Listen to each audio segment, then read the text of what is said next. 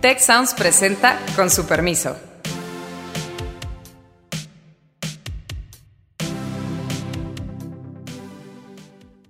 Con su permiso, yo soy Alejandro Poiré y en dos meses habrá elecciones en México.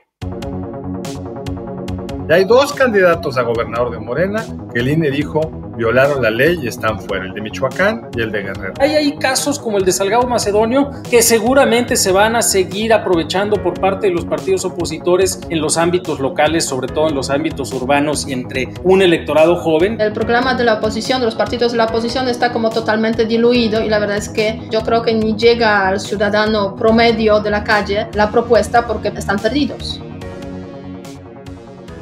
¿Qué tal? ¿Cómo le va? Muchas gracias por sintonizar o escuchar, ni sé cómo se diga muy bien en esta nueva tecnología, su podcast favorito con su permiso. Y tenemos que hablar de lo que está por ocurrir, de lo que está ya ocurriendo desde este fin de semana en nuestro país, eh, el arranque de las campañas electorales para renovar la Cámara de Diputados y miles de cargos en todo el país, en el ámbito local, estatal. Y pues eh, hay encuestas que muestran eh, por un lado, una posición todavía dominante de Morena y en el ámbito federal, pero algunas eh, dinámicas sumamente interesantes en el ámbito local. Me acompañan Beata Boina y Carlos Elizondo y le mandamos un saludo afectuoso al doctor Héctor Villarreal que se sumará en próxima ocasión. Colegas, arrancaron las campañas y no solamente hay temas interesantes desde el punto de vista de la competencia entre los partidos, sino creo que están arrancando con un embate sistemático por parte del presidente López Obrador a la autoridad electoral. ¿Por dónde quieren empezar? Mira, Alejandro, me gustaría yo creo que primero recordarle a la gente que puede pensar que cómo que arrancan las campañas y llevamos un año metidos en las campañas o siempre. Sí, la legislación electoral mexicana es muy rara. Digamos, de repente formalmente arrancan las campañas, lo otro se llamaban pre-campaña, lo otro quién sabe cómo se llamaba, pero tiene razón el público si piensa que desde siempre todos, y en particular el presidente, han estado en campaña, porque eso han estado realmente haciendo. Para lo que nos referimos es que oficialmente arrancan las campañas. Y cuando arrancan oficialmente las campañas, significa que hay cosas que se pueden hacer y cosas que no se pueden hacer. Quizá podemos empezar por ahí. En principio, recordemos la elección del 2006 que se hizo con una ley electoral mucho menos estricta que esta.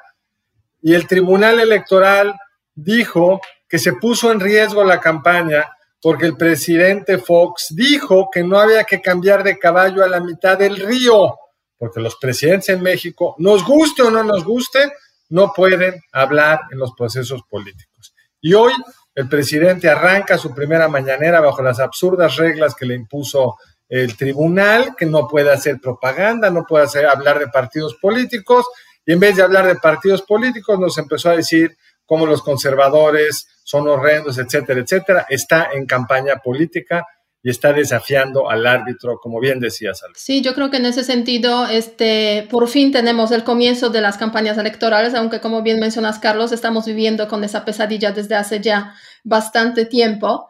O sea, yo me alegro mucho porque cada día es menos para, eh, para que se celebre la elección el día 6 de, 6 eh, de junio.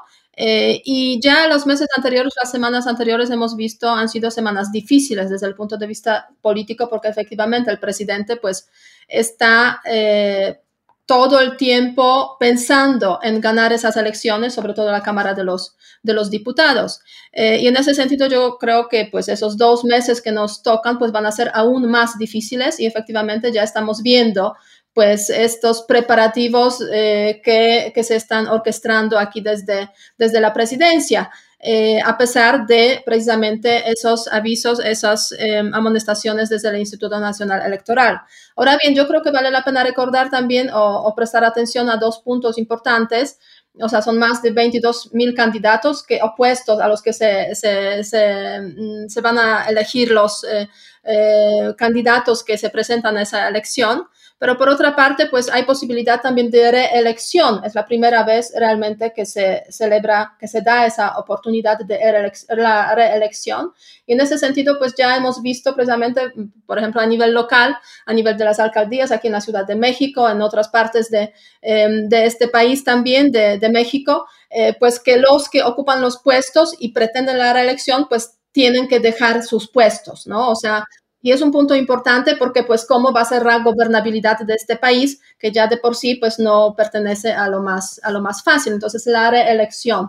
Y otro tema, este, una mayor participación también de las mujeres. Parece que hay una mayor participación porque también pues las leyes obligan en el contexto igualmente de las elecciones locales y de las elecciones a gobernaturas. A ver, yo quiero empezar por el punto eh, respecto a la reelección y porque ahí además creo que está uno de los de las cosas incomprensibles o absurdas o barrocas de las que hablaba Carlos. ¿Por qué tenemos esta legislación que quiere separar entre el periodo previo a las precampañas y luego las precampañas, en donde las candidatas y candidatos solo pueden hablarle a los militantes de su propio partido.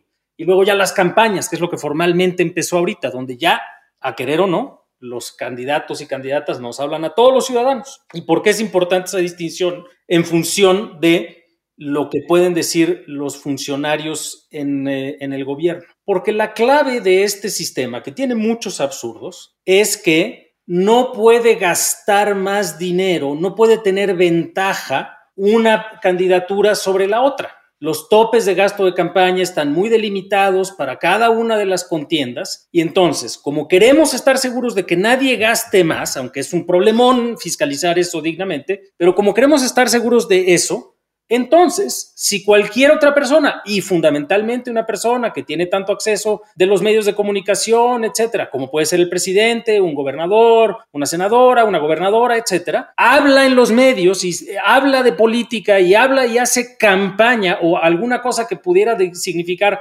propaganda electoral, para decirlo con eh, el término jurídico correcto, entonces está violentando esa supuesta equidad. Em, y pues el efecto de eso es que entonces aquellos eh, legisladores y presidentes municipales que se quieren reelegir, pues tienen que hacerlo como candidatos y candidatas y no pueden gastar más que ciertas cantidades, etc. Y como efecto de eso, si un presidente hace propaganda o habla a favor o en contra de otros, pues evidentemente que tiene un impacto. ¿Por qué? Porque los partidos de oposición pues no pueden hablar lo mismo que él porque tienen topes máximos de lo que pueden gastar en las contiendas. Entonces, en este mundo raro en el que queremos controlar todo lo que ocurre, resulta ser que hay problemas porque no hay forma de callar al presidente, no solamente a este, a Fox no se le podía callar y sistemáticamente después de cada elección presidencial y cada elección intermedia hay una tensión entre el INE y el tribunal que dicen, oiga señor presidente, hay ciertas reglas, las tiene usted que respetar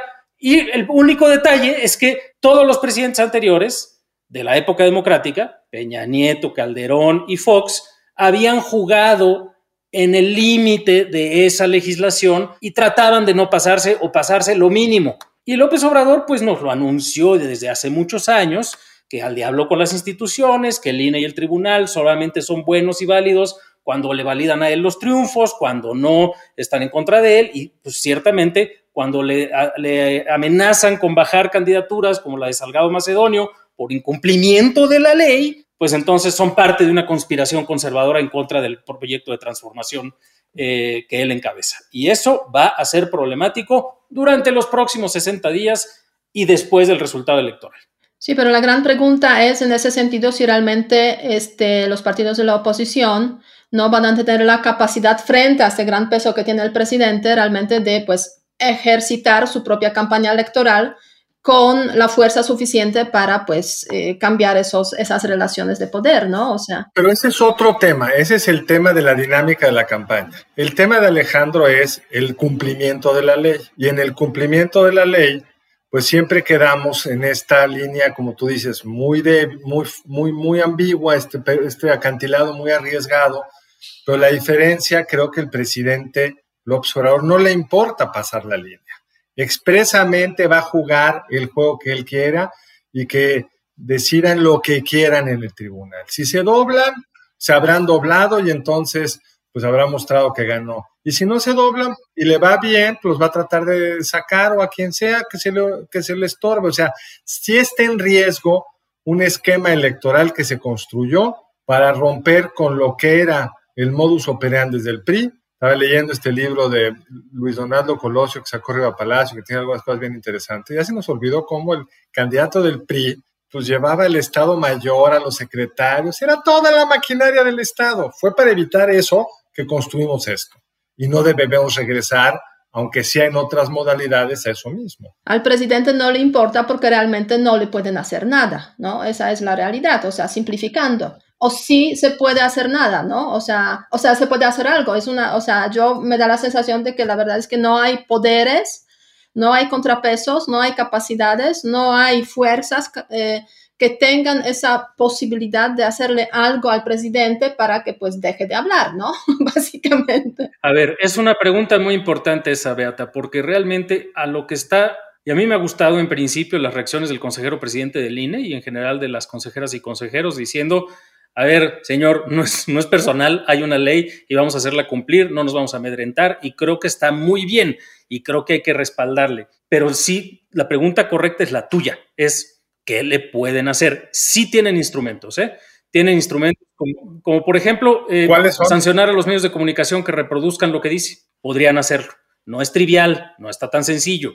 Depende de que hagan bien sus resoluciones jurídicamente, depende de que eventualmente el Tribunal Electoral se las valide, pero ciertamente si hay un momento en la historia de este país en el cual la autoridad electoral tiene más facultades que nunca como para enfrentar una cosa de estas, es este. Y la pregunta es doble. Primero, ¿las van a ejercer? No está tan fácil porque es un órgano colegiado, pero pues que sí. Segundo, las van a ejercer eficazmente desde el punto de vista jurídico, el tribunal se las va a validar. Eso ya es otra historia. Tercero, suponiendo que lo que hagan es una cosa como decir, sancionamos a cualquier medio de comunicación que reproduzca cualquier cosa que diga esto el presidente de la República y lo puedan eh, ejercer de una manera sumamente ágil y eficaz, etcétera, eh, pues falta que paguen las multas, falta que eventualmente eh, cumplan con estas restricciones, porque tienes toda la razón, Carlos. El presidente, él, él, él, en sus conferencias de prensa, va a ser devastador. Y hoy se la pasó toda la mañana hablando de los logros de su gobierno y criticando a sus adversarios, etcétera. Y quizá con algún matiz, pero realmente va a ser muy difícil que, Oye, Alejandro, pero no pueden declarar ilegal un proceso electoral por intervención del presidente, que es lo que el tribunal en el 2006 alegó que estuvo a punto de, pero no, es decir, como que si hubiera metido un poquito más, hubiera sido nula la elección. Por eso es importante el mecanismo del que estábamos hablando. Si tú rebasas el tope de gastos de campaña de una elección, esa elección puede ser declarada nula. Entonces, si yo como partido opositor digo, a ver, esas mañaneras tienen que estar contadas como una contribución en especie por parte del gobierno a la campaña de Morena. Eso implica dos cosas. Primero, el gobierno te está dando algo que no te debe de dar. Primera violación. Segunda violación, yo puedo demostrar que ese monto es suficiente como para rebasar los topes de gasto de campaña que tiene que estar fiscalizando el INE. Si eso se demuestra, se pueden anular todas las elecciones. No está trivial hacerlo. Hay una, hay una labor de contabilidad y política y jurídica, pero créanme, se puede hacer.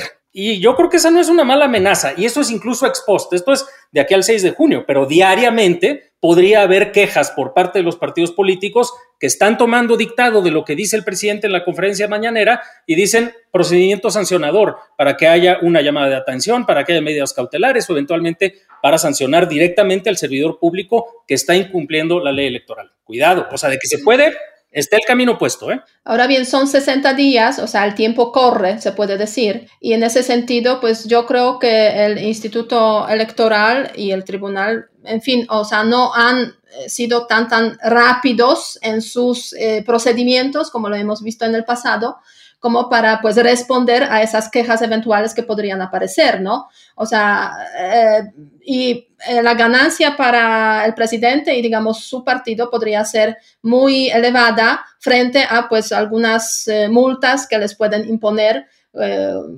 desde, desde la perspectiva del Instituto Electoral, ¿no? En ese sentido, yo creo que el juego, o sea, o se lo juega en ese sentido el presidente sabiendo que de todas formas no van a declarar las elecciones como nulas porque, o inválidas, porque pues sería una revuelta prácticamente desde el punto de vista político. Eh, y pues los gastos, los costos, tanto políticos como, digamos, económicos que, que van a pagar, pues no van a ser tan elevados frente a las eventuales ganancias, ¿no? Y eso es la apuesta, básicamente. Ahora, yo sí creo que hay una estrategia. El INE tiene un, un cuerpo robusto, para atender todos los procedimientos especiales sancionadores durante campaña. No es la primera vez que lo hacen, ya lo hicieron en el 2018 y pudieran estar respondiendo con una gran eficacia a quejas de esta naturaleza día a día. Pero tienes razón, Beata. Hay que hacer el cálculo de qué tanto va a ser eso una estrategia exitosa. Pero si yo estuviera en el jurídico de alguno de los partidos de oposición, les estaría diciendo todos los días hay que hacer estos procedimientos precisamente para poder fundamentarlo y eventualmente que sí puede tener un efecto. Si las quejas son suficientemente sólidas, sistemáticas, quizá dentro de dos o tres semanas sí tengamos una serie de, em, eh, digamos, resoluciones del INE y eventualmente del tribunal que le suban mucho el costo al presidente, incluso en el ámbito internacional, y que el último mes de campaña por lo menos atemperen su estrategia. ¿Qué es lo que ha pasado en el pasado? Es decir, cuando los presidentes se querían meter, empezaban, Morena que era buenísimo, el PRD era buenísimo para estar dando lata en el tribunal y en el INE, y eso lograba acotar. La pregunta es si estos inútiles partidos de oposición lo van a poder hacer, porque no se ven con reflejos muy rápidos. El que todavía le quedan los reflejos, si se fijan, el grueso de los recursos que se han interpuesto con cierto éxito es el PRD. Así es, con su reflejo del pasado, justamente del que estabas hablando, Carlos. Ahora, porque ya si no salimos del ámbito de la, disputa electoral, de la legalidad de la intervención del presidente, pues los números en general, con algunas excepciones, alguna interesante, la encuesta de hoy del, del, Reforma respecto a Nuevo León es muy interesante, pero los números en general, arrancamos la contienda para Cámara de Diputados con una ventaja clara de Morena, ¿no? Ahora, creo que el tema es el que decías tú en el arranque, que van a ser 300 elecciones locales. Nosotros, las, si hay 300 distritos, pues cada uno de esos distritos va a tener una dinámica en particular en función del candidato, si hay o no alianza, qué sucede en el proceso. Quizá habría que contar un poquito lo que sucedió en Nuevo León, porque sí, el dato de reforma o de hoy, que va en el mismo sentido que algunas otras encuestas, lo que dice es, Morena que arrancó pues, con relativa ventaja, no muy amplia, pero una cierta ventaja con su candidata Clara Luz Flores, esta candidata tuvo una serie de tropiezos muy rápido, dijo que no conocía al líder de una secta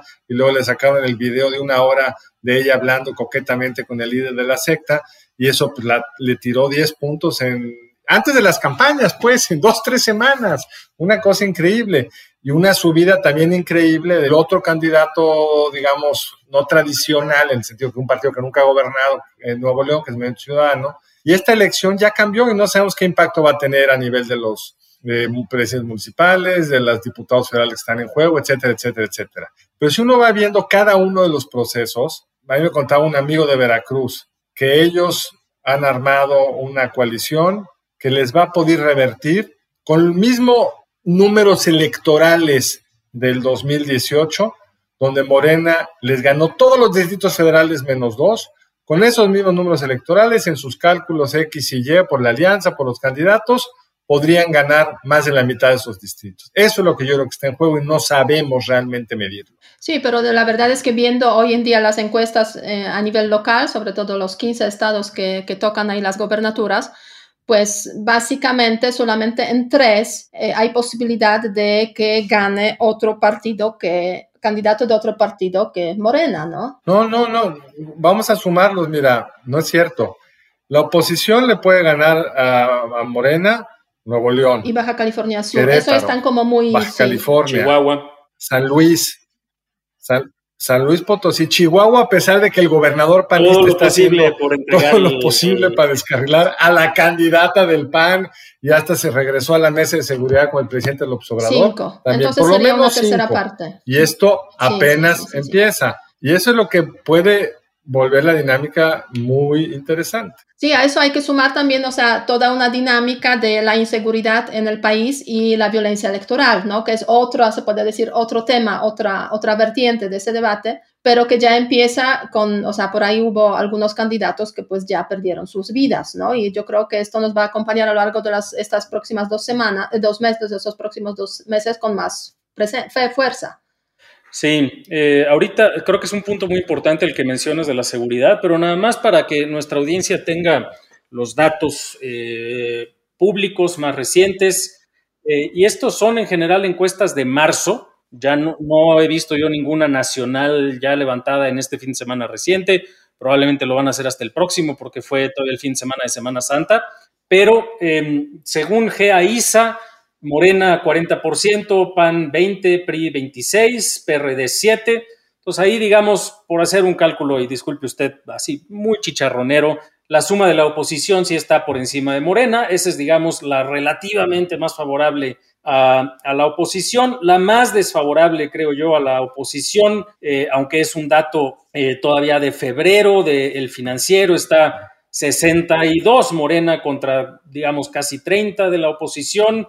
Y en general el promedio, digamos, de estas encuestas, si lo puede usted ver en el sitio de oraculus.mx, tiene a Morena en 42%, al PRI en 18%, al PAN en 16%, al PRD en 5%, Movimiento Ciudadano en 5%, el Verde en 6%, PT en 5%. Es decir, todavía creo que van a haber eh, algunos, eh, algunos cambios interesantes sobre todo eh, movidos por la dinámica local, ¿no? Y, hay ahí casos como el de Salgado Macedonio que seguramente se van a seguir aprovechando por parte de los partidos opositores en los ámbitos locales, sobre todo en los ámbitos urbanos y entre un electorado joven para el cual probablemente eh, el tema de tener a un sujeto acusado de violación como candidato a la gubernatura de Guerrero defendido por el presidente de la República reste algunos votos en el margen. Es decir, creo que, creo que se va a poner esa parte muy interesante eh, en las dinámicas locales y habrá que ver más encuestas como la que hablabas y mencionabas ahorita, Carlos, del reforma en, em, eh, en, Nuevo León. Hay que ver lo que está pasando en las distintas dinámicas locales, ¿no? Va a haber ahí todavía mucho.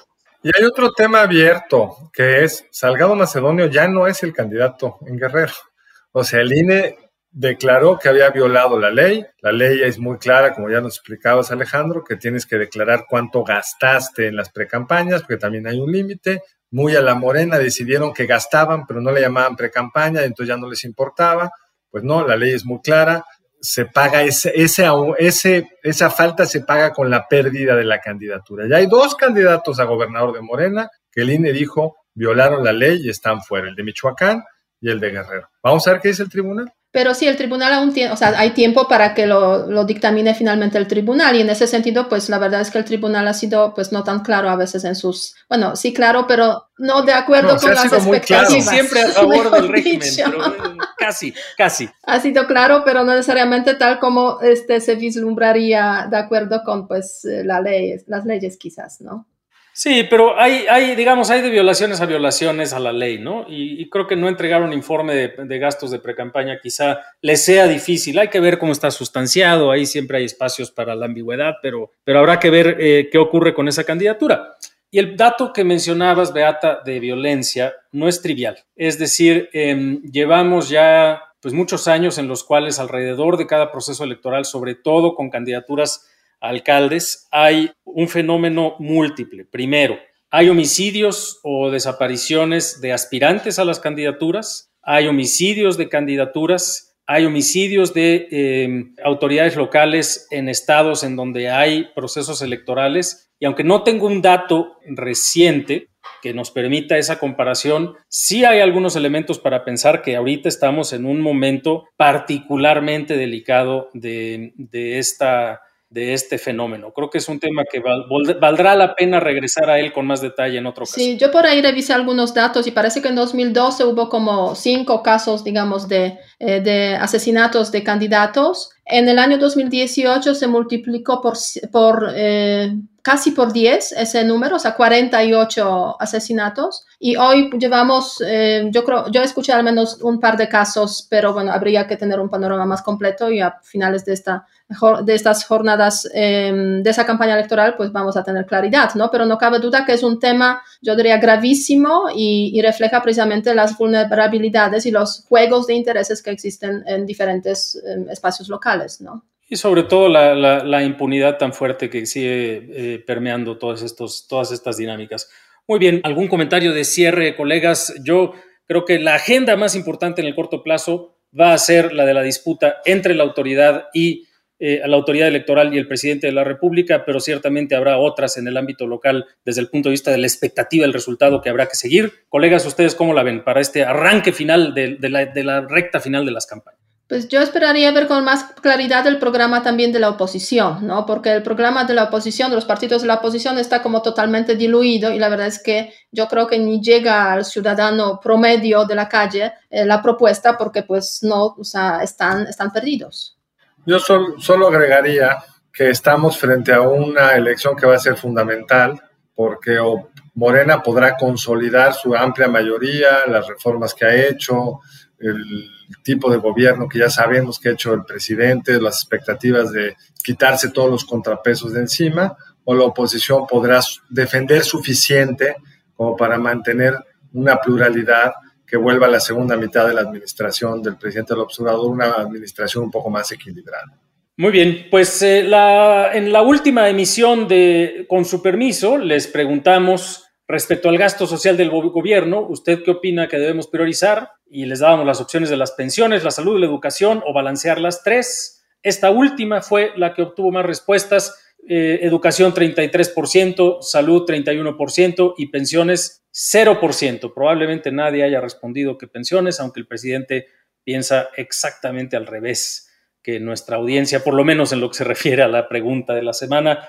Para esta semana yo lo que les quisiera preguntar es si consideran ustedes que las mañaneras del presidente López Obrador eh, violentan la equidad en, la contienda electoral. Si, si creen que son, generan inequidad entre los partidos de oposición y Morena, y creo que lo dijiste muy bien y quisiera cerrar con eso, Beata. No está clara eh, la propuesta de la oposición y desde esa perspectiva va a ser difícil que mejoren mucho su oferta. Y con ese comentario y con su permiso, nos despedimos y le agradecemos mucho que nos escuche que nos recomiende, que se suscriba en sus eh, sitios eh, favoritos para escuchar estos podcasts y nos escuche también la próxima semana. Hasta pronto. Si quieres conocer más sobre el comercio y los negocios, te invitamos a escuchar Territorio Negocios, el podcast en el que hablamos sobre las nuevas tendencias de innovación, emprendimiento, finanzas y liderazgo en México y en el mundo. Escúchalo en Spotify, Apple Podcast y Google Podcast. Muchas gracias al equipo del Tecnológico de Monterrey y de Tech Sounds. Productor ejecutivo de Tech Sounds, Miguel Mejía. Asistentes de producción, María Guadalupe Monroy y Marcela Amezquita. Productoras de Con su permiso, Luz María Ávila y Cintia Coca. Postproducción, Max Pérez. Les invitamos a escuchar el siguiente episodio de Con su permiso y el resto de programas de Tech Sounds en los canales de su preferencia.